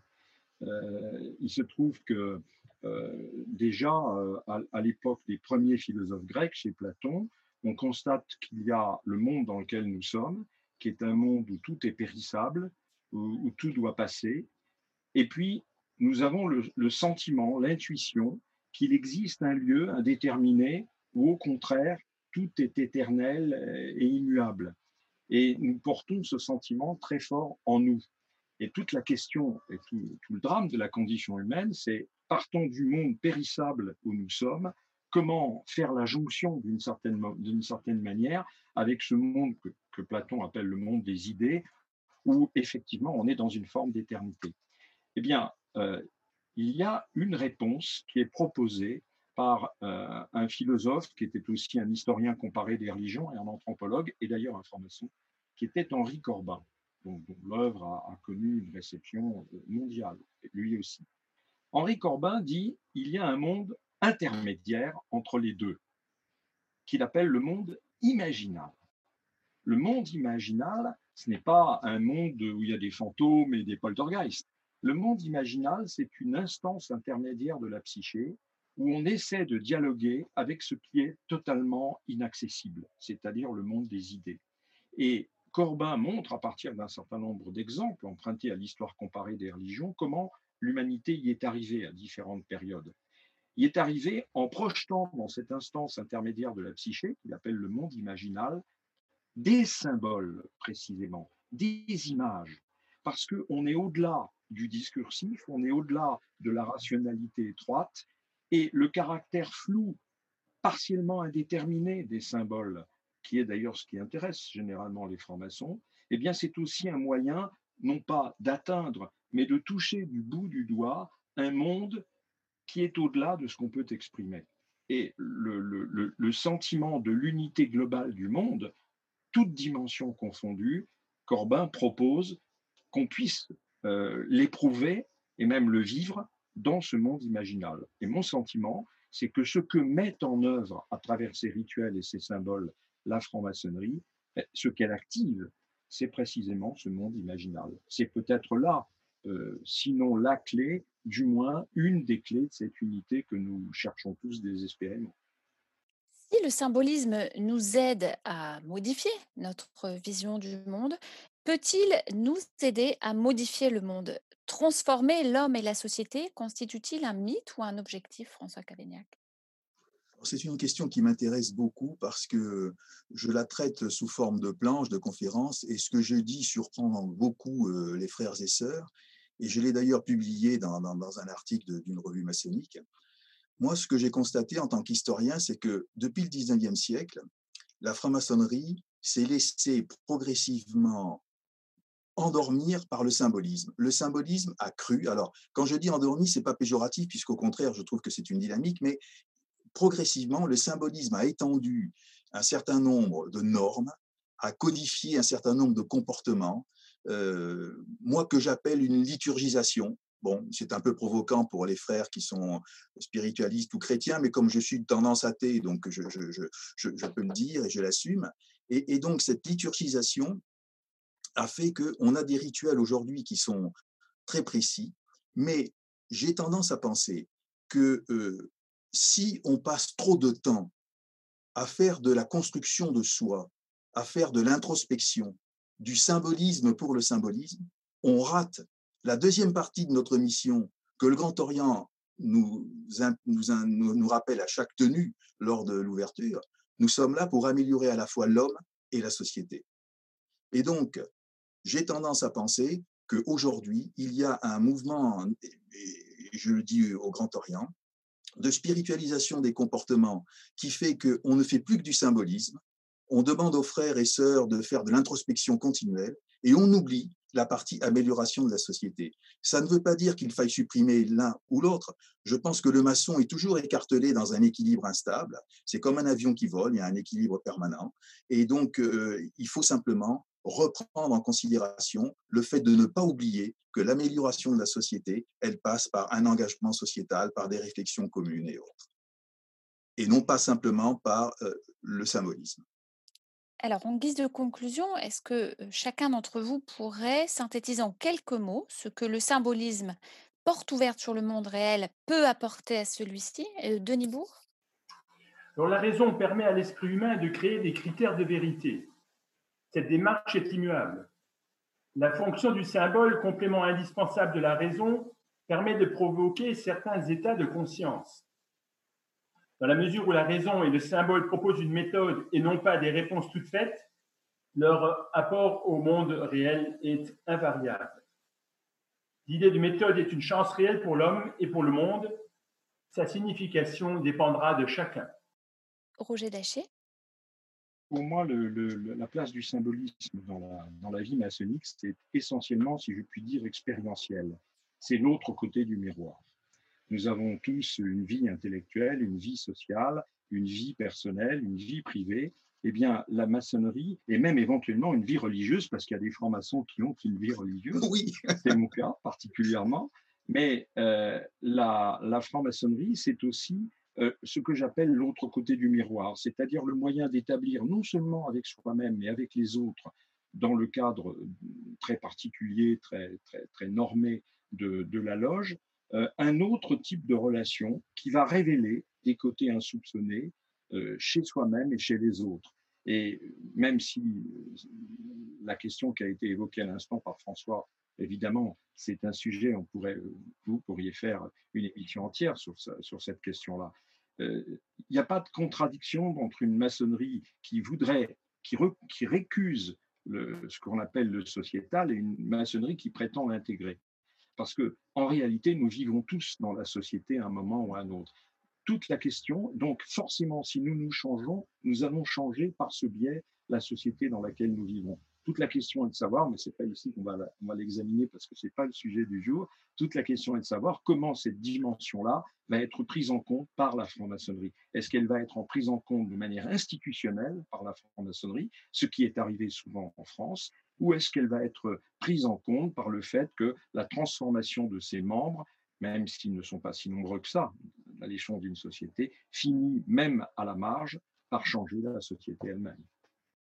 François Cavagnac Alors, je débattrai infiniment avec Roger sur ce sujet parce que c'est passionnant, c'est intéressant.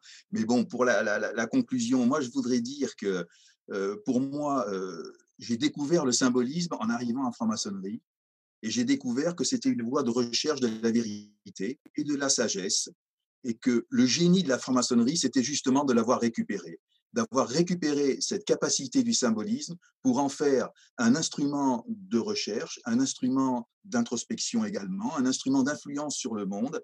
Et donc, euh, c'est aussi, le symbolisme, c'est une manifestation de l'intelligence humaine. C'est quand même assez exceptionnel. Et donc, euh, je suis très heureux d'être un franc-maçon euh, intéressé par les affaires sociétales, mais en même temps, euh, sans vouloir faire de politique, bien sûr, en même temps, être un franc-maçon dans le sens que Roger vient de développer, c'est-à-dire attaché à son propre perfectionnement. Eh bien, merci à vous trois pour ces échanges particulièrement intéressants.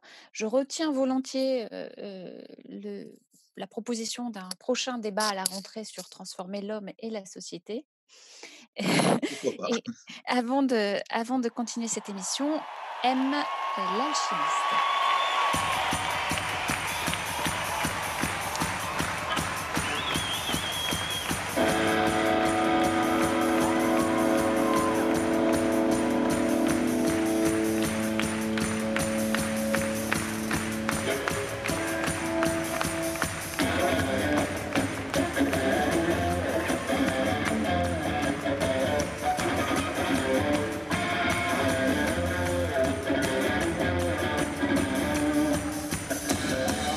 Être une étoile, pas un feu d'artifice. Je ne veux pas de voile, de sac à. Non, je suis pas l'être suprême, je ne suis que moi-même. C'est du pareil au même,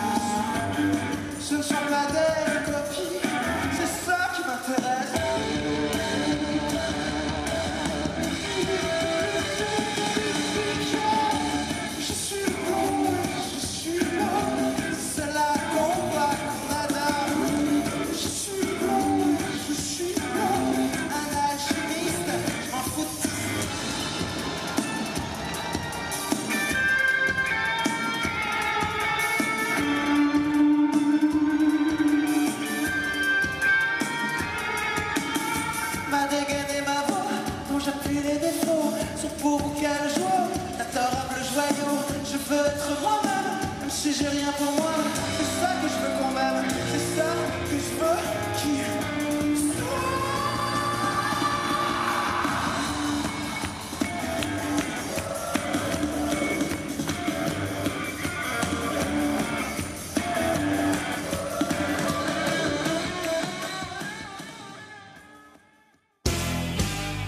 Pierre de Touche, une émission de la Grande Loge Mixte de France.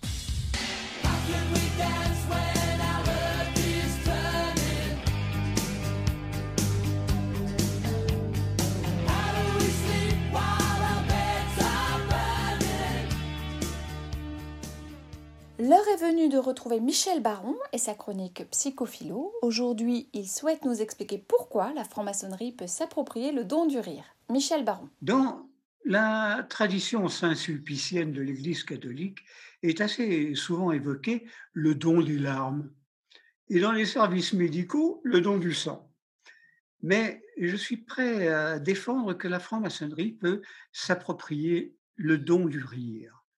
Je vais vous expliquer pourquoi, car cela demeure l'un de mes plus grands souvenirs.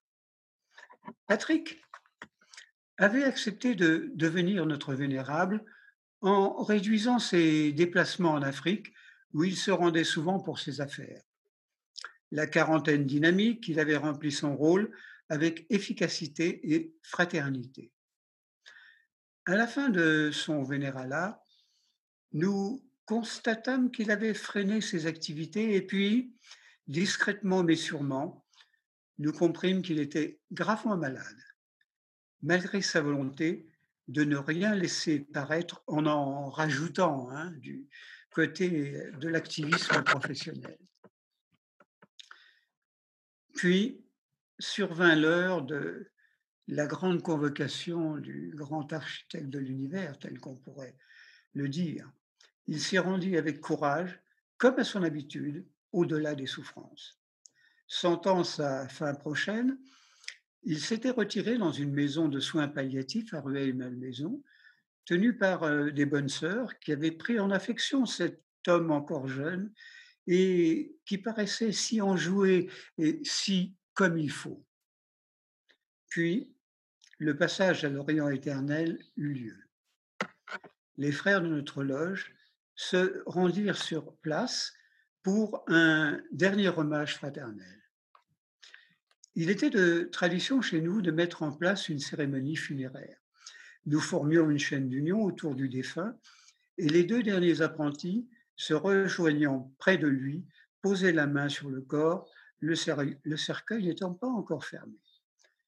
L'ambiance était à la fois triste et étonnamment symbolique. L'égrégore avait atteint son maximum. L'apprenti dont la main reposait sur le corps de notre compagnon, se manifesta soudain par des tremblements et nous pensâmes qu'il était gagné par l'émotion.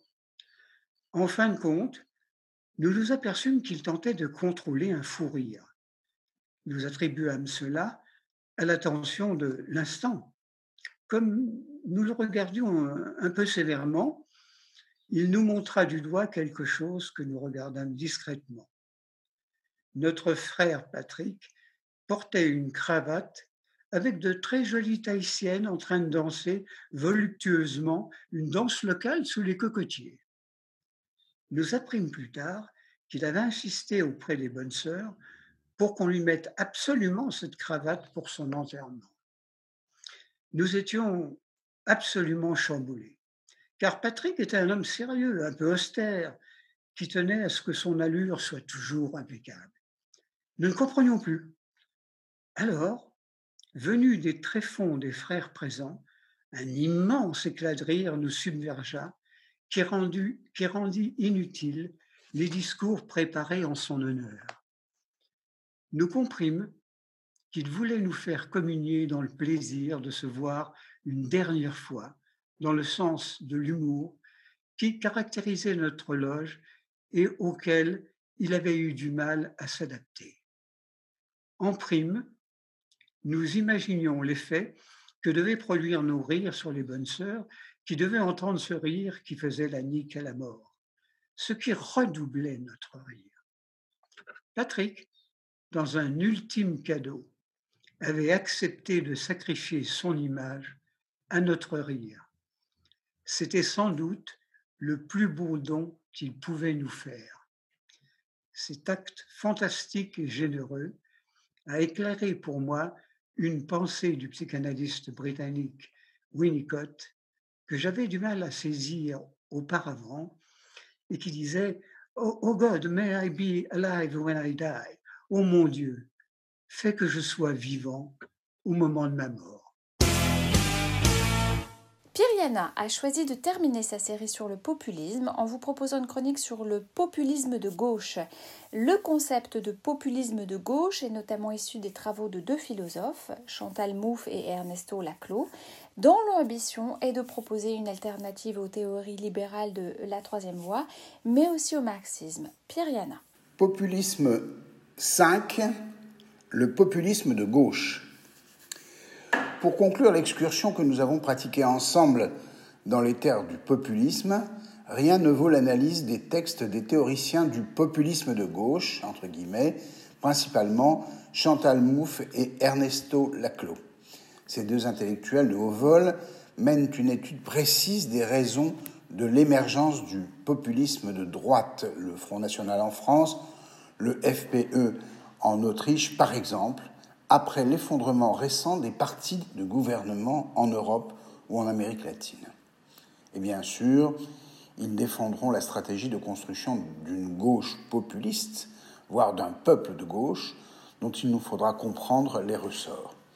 Rien ne dit cependant que cette stratégie soit gagnante, ni même efficace. En tout cas, il est déterminant d'en saisir les tenants. Tony Blair, Premier ministre britannique, porteur de la troisième voie social-démocrate en Europe, affirmait ainsi Il ne s'agit pas de choisir entre une politique économique de gauche et une politique économique de droite, mais entre une bonne et une mauvaise politique économique. Et dit car ici, Blair entérine l'acceptation par la social-démocratie anglaise du libéralisme thatcherien, matiné de touche sociale. La mondialisation néolibérale est ici comprise comme le seul destin auquel les démocraties occidentales pouvaient consentir, transformant du même coup les questions politiques en problèmes techniques. Ainsi, sans coup férir, les citoyens se trouvaient transformés en machines à approuver la technique gouvernementale rationnelle.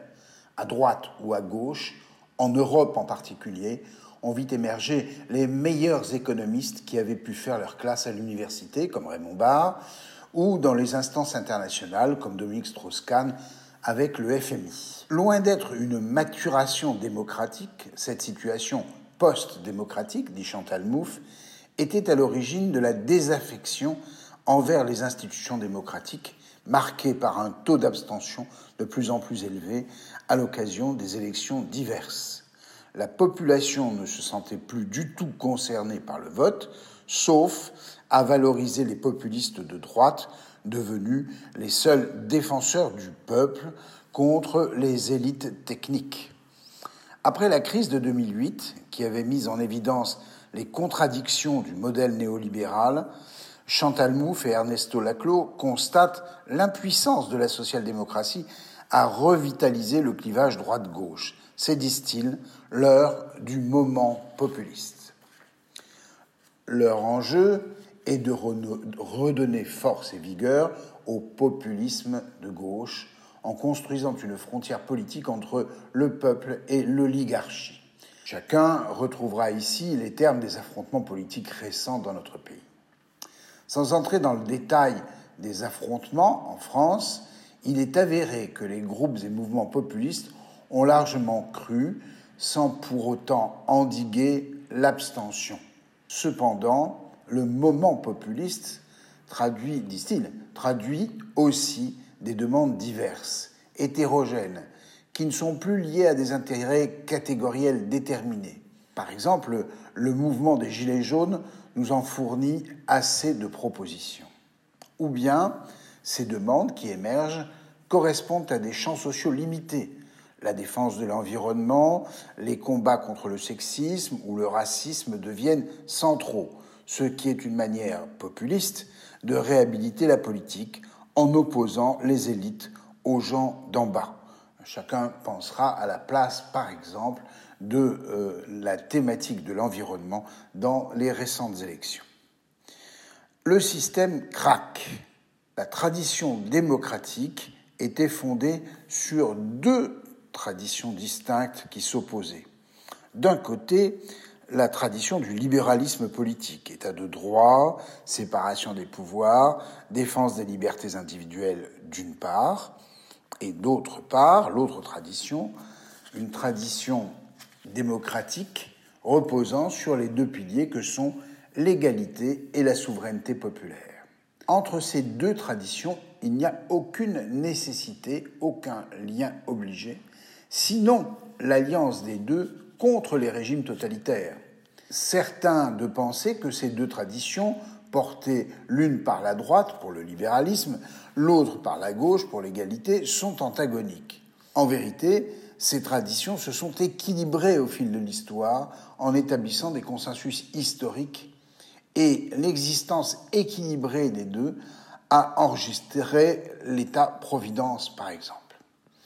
Chantal Mouffe de décrire la situation actuelle comme post-démocratique, je cite, avec un déséquilibre majeur, les principes libéraux et démocratiques ont été éliminés, privant les citoyens de la possibilité d'exercer les droits démocratiques.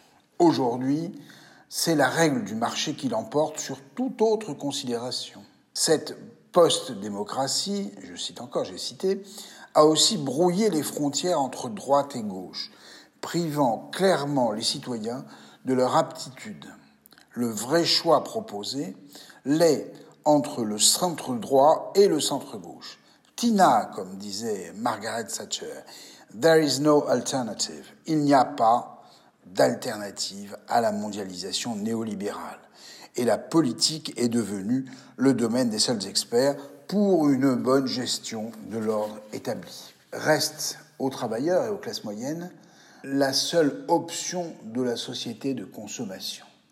Le moment populiste s'inscrit ici. Chantal Mouffe et Ernesto Laclos inscrivent la construction d'un populisme de gauche pour tenter d'endiguer l'arrivée massive des, des populistes de droite. On le voit, ces auteurs ont renoncé à leur projet initial de réactivation de la social-démocratie, beaucoup trop lié au marché selon eux. Le populisme de gauche, dont Jean-Luc Mélenchon est en France le parangon. Le populisme de gauche se doit, disent-ils, d'orienter les attentes populaires vers les objectifs égalitaires, en articulant un discours qui marque nettement l'opposition entre le peuple et l'oligarchie. Très clairement, si le populisme de droite inscrit la souveraineté dans le cadre national, on voit ici la place du discours anti-migré par exemple, le populisme de gauche est susceptible d'approfondir la démocratie en fédérant les demandes en une volonté collective du peuple. Voilà de quoi alimenter notre réflexion. Merci.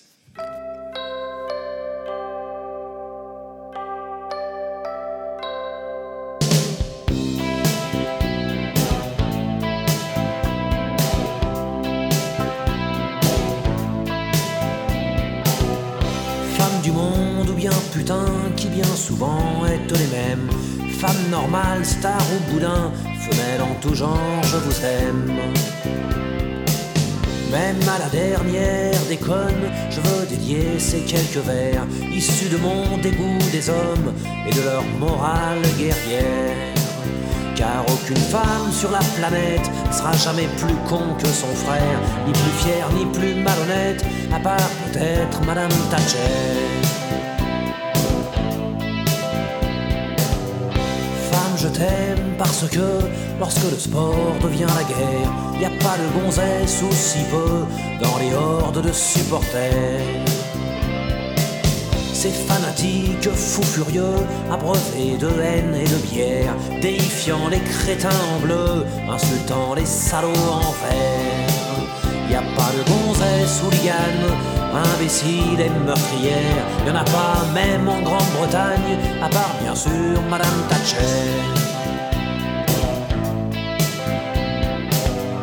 Femme, je t'aime parce que une bagnole entre les pognes, tu ne deviens pas aussi con que ces pauvres tarés qui se cognent. Pour un phare un peu amoché ou pour un doigt tendu bien haut, y en a qui vont jusqu'à flinguer pour sauver leur autoradio. Le bras d'honneur de ces cons-là, aucune femme n'est assez vulgaire pour l'employer à tour de bras, à part peut-être Madame Thatcher.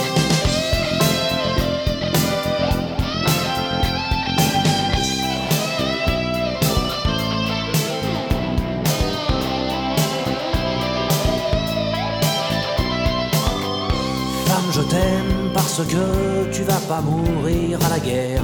Parce que la vue d'une arme à feu fait pas frissonner tes oreilles. Parce que dans les rangs des chasseurs qui dégomment la tourterelle et occasionnellement les beurs, j'ai jamais vu une femelle.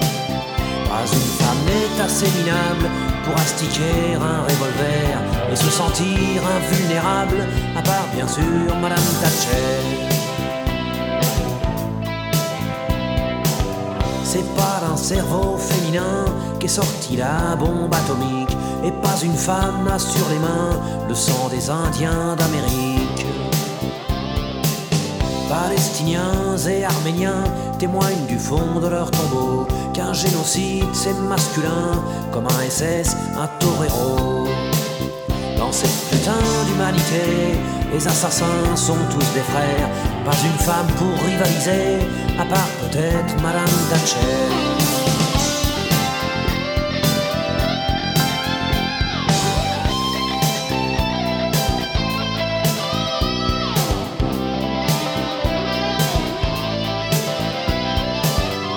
Femme, je t'aime surtout enfin pour ta faiblesse et pour tes yeux.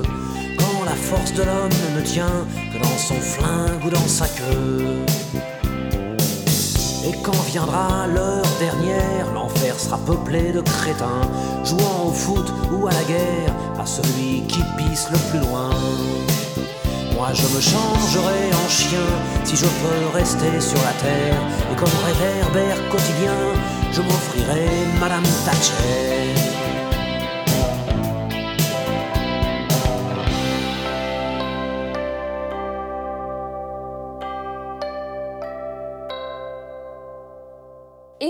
Reconnu le célèbre titre de Renault, Miss Maggie. Napoléon, mégalomanie, catastrophe humanitaire, Christiane Bien a choisi de nous entretenir de la grandeur des États pour cette nouvelle chronique internationale. On écoute Christiane Bien. Bonjour à tous. Que se passe-t-il quand les citoyens suivent les rêves les plus fous de ceux qu'ils ont choisis pour les diriger? Et pourquoi l'illusion de la grandeur d'un État a souvent conduit à des catastrophes humanitaires De tous les mégalomanes qui ont mis l'Europe à feu et à sang, mon préféré, c'est Napoléon. Georges Brassens préférait la guerre de 14-18, moi je préfère Napoléon. Comme le dit si bien le philosophe Peter Sloterdijk, il est surgi du néant. Et tous ses actes guerriers ne viseront qu'à le faire oublier et à assurer la pérennité de l'empire qu'il a créé. Le fait nouveau, euh, celui-là, selon Peter Sloterdijk, exige, pour des raisons liées aux statistiques, l'expansion permanente. Ce à quoi l'on donne aujourd'hui le nom de la croissance est dans le système de Napoléon l'obsession de l'affirmation de soi par l'offensive. Sur ce point, son action s'intègre dans la tradition de la politique étrangère française depuis Louis XIV, qui était déjà totalement fondée sur l'offensive et l'expansion territoriale. Petite incise, l'expansion territoriale n'est plus aujourd'hui le moteur des mégalomanes guerriers. L'offensive se porte plutôt sur le champ économique et la défense des intérêts des États prédateurs face aux États les plus faibles. Mais revenons à Napoléon. Son obsession de la consolidation dans le temps de son pouvoir le pousse à vouloir un enfant qui sera un héritier porteur d'une légitimité incontestable, celle du sang, d'une des plus anciennes familles de la noblesse européenne. Il devient donc le gendre de l'empereur d'Autriche François II. François II étant lui-même, n'étant pas un empereur autoproclamé, mais bien un héritier. La fin de l'histoire, vous la connaissez, mais revenons aux enfants de Napoléon. Il en aura trois dont la paternité est incontestable.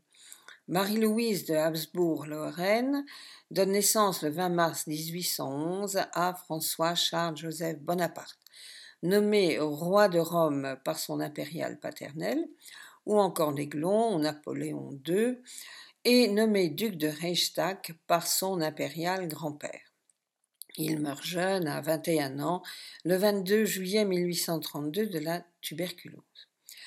Éléonore Denuel de la Plaigne euh, met au monde, quant à elle, Charles Léon, Léon devenant son nom de famille, le 31 décembre 1807. Il dilapide l'héritage paternel et mène une vie sans éclat qui se termine le 14 avril 1881 à Paris.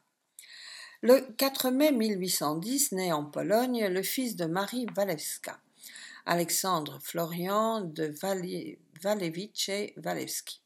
Pour la petite histoire, il fait envoyer à sa maman de la dentelle de Bruxelles et 20 000 francs or pour son fils. Alexandre Florian Joseph Colonna Walewski euh, est un homme, euh, est un militaire, un diplomate et un homme politique. Il meurt à Strasbourg le 27 septembre 1868. Son cousin, Louis-Napoléon Bonaparte, le nomme ministre plénipotentiaire à Florence, ambassadeur à Naples, puis à Madrid et ensuite à Londres, où il va négocier d'une manière très habile la reconnaissance du Second Empire par le cabinet britannique. Le 26 avril, avril 1855, Walewski devient ministre français des Affaires étrangères. Il préside alors la conférence de Paris euh, qui euh, permet la signature du traité qui met fin à la guerre de Crimée. C'est aussi un homme de culture, il écrit, il, écrit une, même une pièce de théâtre et il consacre toute sa vie à tisser des liens entre les anciens ennemis, tout en restant fidèle au pays de sa mère, la Pologne, et à celui de son père, la France. Dans la famille Napoléon, je préfère le fils, en tout cas celui-là. L'histoire a quasi oublié Alexandre Walewski, alors que son action a contribué à la paix. L'histoire préfère les guerriers, et les catastrophes des uns sont les victoires des autres. Napoléon est resté dans l'histoire comme un de ceux qui a fait la grandeur de la France. D'autres, dans d'autres pays, lui tiennent compagnie. La grandeur d'un État ne se mesure pas qu'en bataille gagnée, en nombre de morts jonchant les champs de bataille. La grandeur d'un État se mesure surtout dans la capacité de celui-ci à protéger sa population des désastres, à accorder à chacun les conditions d'une vie digne. Nous vivons une époque pleine de paradoxes. Nous bénéficions de la paix, nous sortons peu à peu de la crise sanitaire provoquée par la Covid-19 et les explosions de violence éclatent un peu partout. À Stuttgart, la population a assisté médusée aux émeutes d'environ 500 jeunes. Les plus justes causes, telles la lutte contre le racisme et les violences policières, le droit à une vie digne, ont été polluées par des violences urbaines. Il ne s'agit pas ici de suivre avec enthousiasme les rêves d'un leader mégalomane, mais d'une violence qui semble exploser comme d'une cocotte minute sortie d'une colère aveugle. Ce serait trop simple de n'y voir que l'expression d'une frustration liée aux politiques menées. Non, il y a autre chose, une sorte de violence issue du fond de l'être humain, un retour à la barbarie, à la loi du plus fort. La civilisation, entre guillemets, de l'être humain ne se terminera jamais. Il ne faut pas moins d'État, il en faut plus, mais sans doute autrement. Sans aucune complaisance pour ceux qui pensent que la violence est un mode d'expression acceptable, et sans aucune complaisance pour les injustices et les inégalités. Le monde ne devient pas fou, il l'a toujours été. La raison seule peut mettre de l'ordre dans le chaos. Il devient urgent de le rappeler et de la mettre en œuvre. Et ce n'est pas qu'une question politique. Tous les acteurs de la société, je dis bien tous, sont concernés, nous y compris. Je vous souhaite à tous, sur cette réflexion, une excellente journée. Pierre de Touche, une émission de la Grande Loge Mixte de France.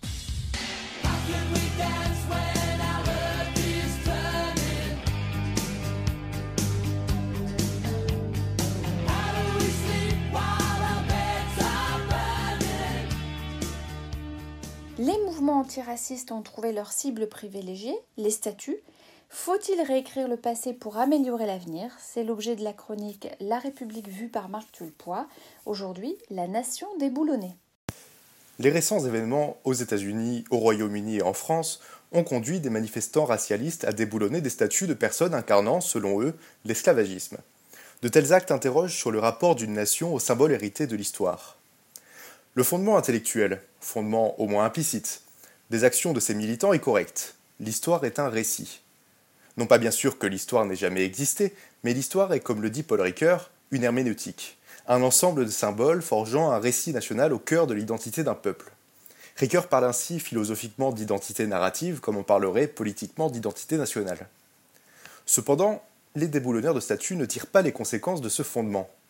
Si l'histoire est une succession de symboles, alors le classique Nos ancêtres les Gaulois est véridique, non bien sûr par le sang, mais par l'ensemble dans lequel se fondent les individus composant la nation, identité narrative toujours, et non identité génétique.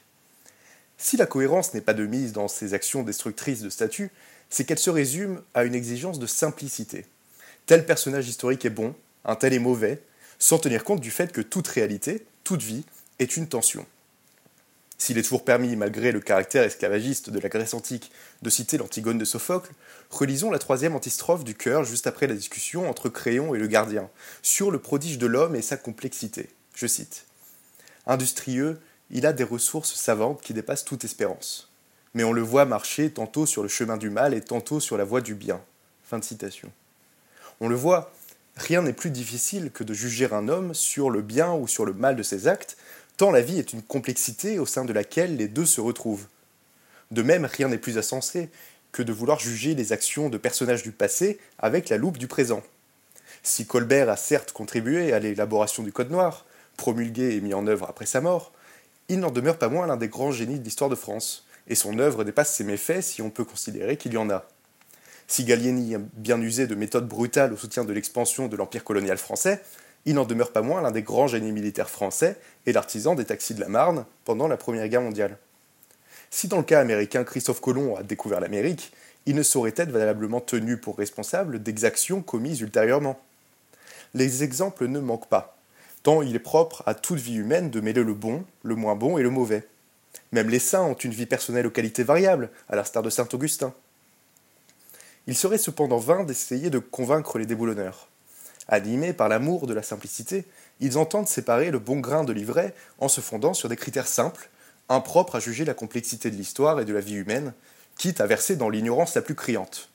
En témoigne la dégradation d'une statue de Cervantes à San Francisco, prise à tort par les manifestants pour une statue de conquistador, pour un auteur qui lui-même avait été réduit en esclavage par les Algériens en 1575 après avoir été capturé par des pirates. Un esclavage non blanc dont on ne saurait entendre parler dans l'indignation sélective qui caractérise notre époque. Plutôt que de faire face à son histoire pour savoir qui l'on est, la tendance de l'époque actuelle est au révisionnisme, à la réécriture de l'histoire, à la suppression de traces de ce qui pourrait être peu glorieux dans une histoire de France qui ne manque pas de gloire. Les révolutionnaires ont saccagé la nécropole royale de la basilique de Saint-Denis, comme pour tourner une page d'histoire, comme si l'ancien régime n'avait été que barbarie et tyrannie. Les révolutionnaires en culotte courte d'aujourd'hui font de même, à la différence cependant qu'ils ne portent aucun projet d'avenir. Détruire pour détruire, détruire pour venger, à la destruction de la tyrannie succède la tyrannie de la destruction, une destruction stérile et vaine. Comme le disait Jean d'Ormesson dans Le vent du soir en 1985, je cite, Ce qui est vrai jusqu'à l'évidence, c'est que le passé construit le socle sur quoi s'élève le présent, c'est qu'il accumule les conditions de toute histoire future. Le propre de la vie est de jaillir spontanément. Toujours l'inattendu a le plus de chances de survenir. Mais il faut d'abord qu'il parte de ce qui existe, et que ce qu'on n'attend pas sorte de ce qu'on connaît. L'histoire est la contrainte de la vie, le passé est ce qui empêche l'avenir d'être n'importe quoi. Fin citation. Une nation unie, c'est donc avant tout une nation qui sait qui elle est, et quel est son passé. Une nation qui fait face à son histoire dans tous ses pans, glorieux et moins glorieux. La France, c'est la colonisation des Lumières, mais aussi la guerre d'Algérie. C'est la gloire des combattants de la résistance et la criminelle trahison de Vichy. C'est le roi Soleil et le Code Noir. C'est l'Empire napoléonien et c'est la nuit du 2 au 3 mai 1808. C'est Danton et Robespierre et c'est André Chénier. Faire nation, c'est réconcilier le présent et le passé. C'est faire face à son passé tout entier. C'est au fond savoir quelle est notre identité indivisible. Réunir ce qui est épars, tel est le rôle de l'universalisme. Séparer ce qui devrait être uni, tel est malheureusement le projet des déboulonneurs racialistes. Cette émission touche à sa fin. Il me reste à remercier l'équipe de Pierre de Touche qui contribue chaque semaine à l'élaboration de ce programme radiophonique. Remercions également Gilles Solière et Radio Delta. N'oubliez pas de venir nous retrouver sur les réseaux sociaux, Twitter, Facebook et Instagram. N'hésitez pas à aller sur le site de Radio Delta pour écouter les podcasts des précédentes émissions, mais également pour découvrir les autres émissions de Radio Delta. Nous nous quittons avec une chanson qui parlera à nombre d'entre vous, La quête de Jacques Brel. À dimanche prochain.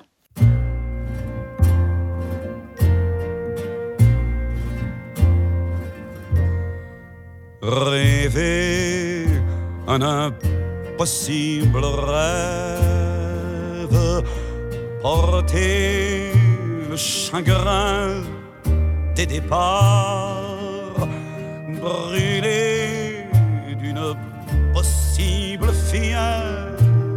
fièvre, partir où personne ne part, aimer jusqu'à la déchirure, aimer même trop, même mal, tenter sans force et sans armure d'atteindre l'inaccessible étoile. Telle est ma quête, suivre l'étoile. Peu m'importe mes chances, peu m'importe le temps ou ma désespérance. Et puis lutter toujours sans question ni repos, se tanner pour l'or d'un mot d'amour. Je ne sais si je serai ce héros, mais mon cœur serait tranquille et les villes s'éclabousseraient de bleu parce qu'un malheureux